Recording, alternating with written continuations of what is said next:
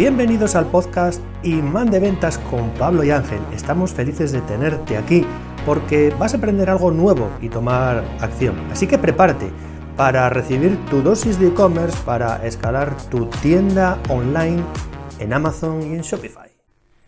Hoy vamos a hablar de los factores que tienes que tener en cuenta cuando estás buscando el asesoramiento de una persona, de un conjunto de personas, de una empresa para comenzar en Amazon.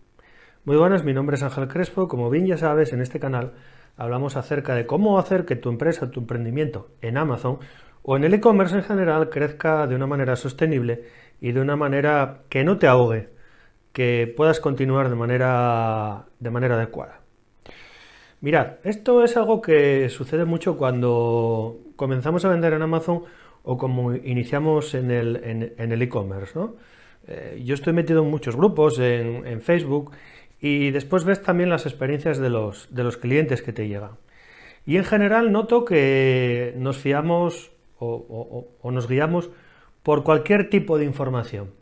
No tenemos conocimiento de lo que es vender en la plataforma, no tenemos conocimiento de, los, de lo que es eh, hacer e-commerce y como vemos que alguien teóricamente lo está haciendo, pues nos fiamos.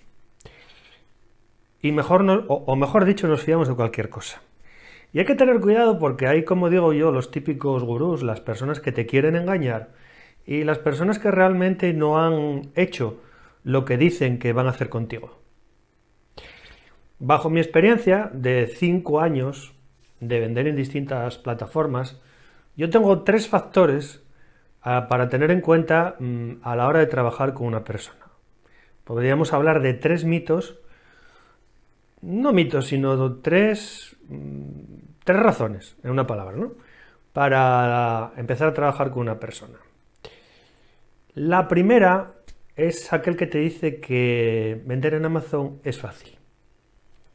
Y en realidad, cuando te dice, o cuando te habla de esta afirmación, no te, no te está mintiendo. Vender en la plataforma es relativamente sencillo. Colocar un producto a la venta en Amazon es relativamente sencillo.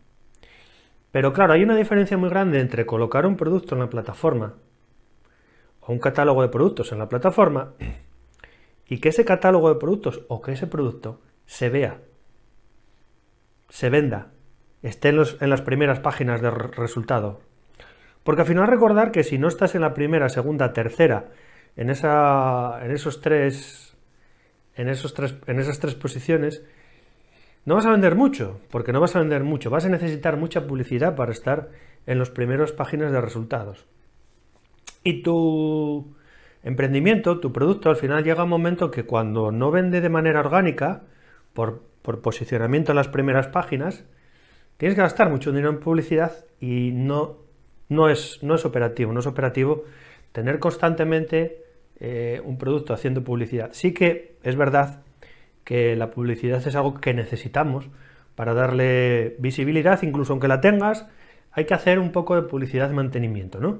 Pero claro, no es lo mismo esa publicidad de mantenimiento que la que tienes que hacer de manera inicial para que el producto eh, sea visible.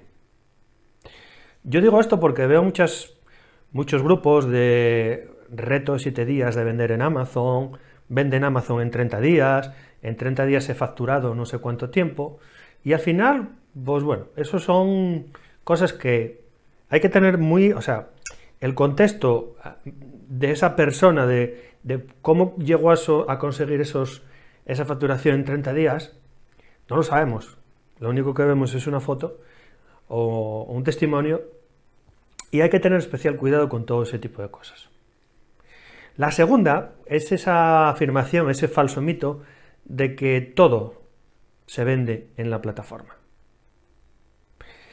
Y tengo que decir que también como en el primer caso que estábamos hablando, casi todo se vende en la plataforma. Al final depende todo mucho de, como os comentaba, del, posicionamiento. Pero sí que hay que tener en cuenta que hay determinados productos, hay determinados nichos de mercado, hay determinados catálogos de productos que tienen más relevancia o que la gente busca más que otros. Por ejemplo, todo lo relacionado con la salud en, determinadas épocas del año, todo lo relacionado con la bajada de peso, lo relacionado con las mascotas, son nichos en... Hay muchos más, ¿no? La electrónica, que os tengo que decir. Eh, son nichos que, realmente en Amazon tienen mucha, mucha búsqueda, tienen mucha, muchísima visibilidad. Pero claro, no porque esos nichos también tengan, todavía, o sea, tengan esa visibilidad, no todos los productos van a ser rentables, no todo se va a poder vender. Hay que analizar muy bien qué es lo que vas a comenzar a vender, qué es en lo que te vas a gastar esa... En, o sea, hay que analizar muy bien en qué producto te vas a gastar el dinero, en dónde vas a invertir, en qué tipo de publicidad vas a invertir para posicionar esos productos. Porque claro, si estás haciendo un posicionamiento con un producto que te han dicho que todo se vende, con cualquier tipo de producto, y no lo consigues, al final eso es una gran fuente de frustración, una pérdida de dinero y una pérdida de tiempo.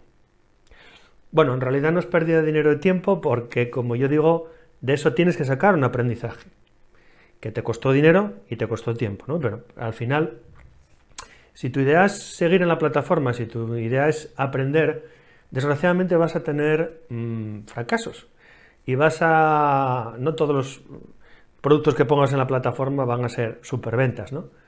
Eh, muchas veces esos, muchas veces no, siempre esos fracasos te valen precisamente para, para tener los éxitos que al final acabas cosechando.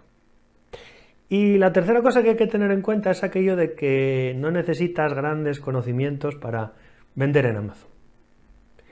Y esto sí que también es verdad, ¿no? Eh, realmente no necesitas grandes conocimientos para poner un producto. La plataforma por dentro, el seller central de Amazon es muy amigable, pero eh, claro, tienes que saber qué productos colocas. Eh, tienes que saber que hay determinadas políticas de Amazon que te, que te impiden hacer determinadas cosas. Mirad, por ejemplo, algo tan sencillo como abrir una cuenta muchas veces eh, lleva a la persona o lleva incluso a la empresa a que estén bloqueados. Es muy típico y muy tópico que abrimos la primera cuenta, y esto ha pasado, ha pasado, eh, abrimos la primera cuenta como particulares, imaginaros, ¿no? Y por cualquier otro tipo de circunstancia, no sé, te deniegan la cuenta. Pero no te la deniegan por por un tema mayor, sino porque Amazon tiene una serie de requerimientos y una, serie de requisitos. Entonces mucha gente lo que hace es que en vez de recurrir a esa denegación, porque como os digo, muchas veces es que falta un documento, muchas veces es que, em, por ejemplo, cuando te piden la, verificación de tu dirección de, correo, eh, em, te piden que, en el eh, del correo, no, perdona, de tu, de tu domicilio, te piden que en el documento vayan una serie de cosas. Y cuando no van esa serie de cosas, pues te vuelven a decir, no te aprueban la cuenta hasta que em, hasta que los tienes eso como tiene que ser, ¿no? Tú puedes hacer muchas cosas, pero no te vale de nada publicar un producto si, si después al final no te va a llegar el dinero. Entonces, una de las cosas que tienes que hacer es verificar que, tu domicilio es, es realmente el que has dicho. Y hay muchas personas que como ese proceso creen que, que no es necesario, se abren otra cuenta. Y se abren otra cuenta con su propio DNI, con su propio nombre. Y claro, eso es contraproducente, porque Amazon cree o ve que estás haciendo spam, cuando seguramente no es tu intención.